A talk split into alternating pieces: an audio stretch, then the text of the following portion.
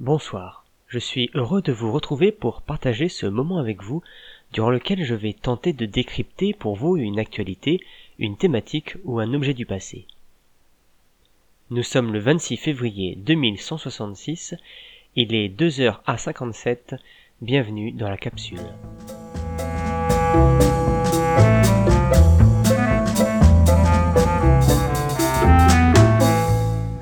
À l'époque où l'année était encore divisée en saisons et que la plus froide d'entre elles, l'hiver, débutait, nos ancêtres se réunissaient en famille pour une de leurs plus importantes traditions, les fêtes de Nol.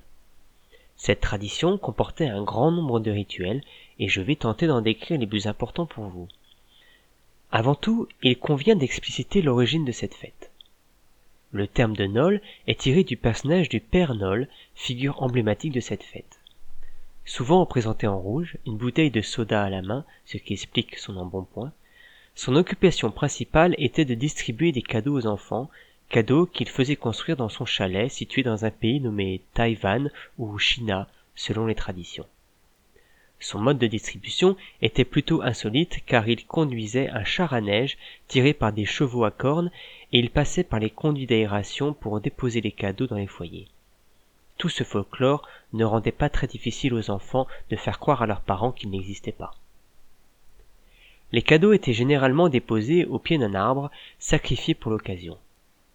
L'arbre en question était souvent un conifère, arbre qui restait vert alors que les autres perdaient leurs feuilles. Nos archéo-arboristes pensent que cet arbre était choisi par superstition pour le côté magique de sa survie.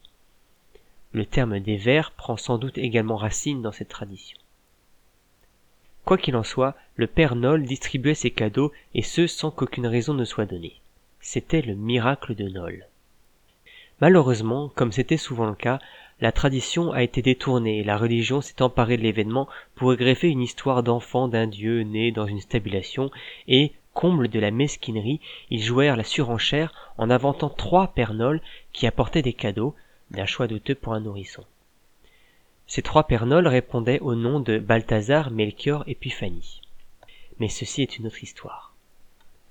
La fête de Nol était en tout cas une tradition de partage et de paix, où la famille se réunissait autour de cadeaux symbolisant l'amour qu'ils se portaient les uns pour les autres, cadeaux qui, paradoxalement, n'étaient pas offerts par l'être aimé, mais par un inconnu qui rentrait par effraction chez vous quand vous dormiez.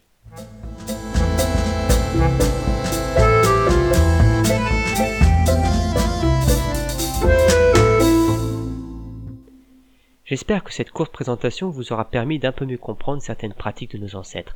Elles peuvent vous paraître drôles, mais ne les jugez pas trop durement. Et surtout n'oubliez pas, réjouissez-vous que ce soit du passé. Lors de notre prochaine émission, nous nous pencherons sur un objet apparemment crucial pour nos ancêtres, l'iPhone. En attendant, je vous souhaite une belle utopie et à la prochaine fois.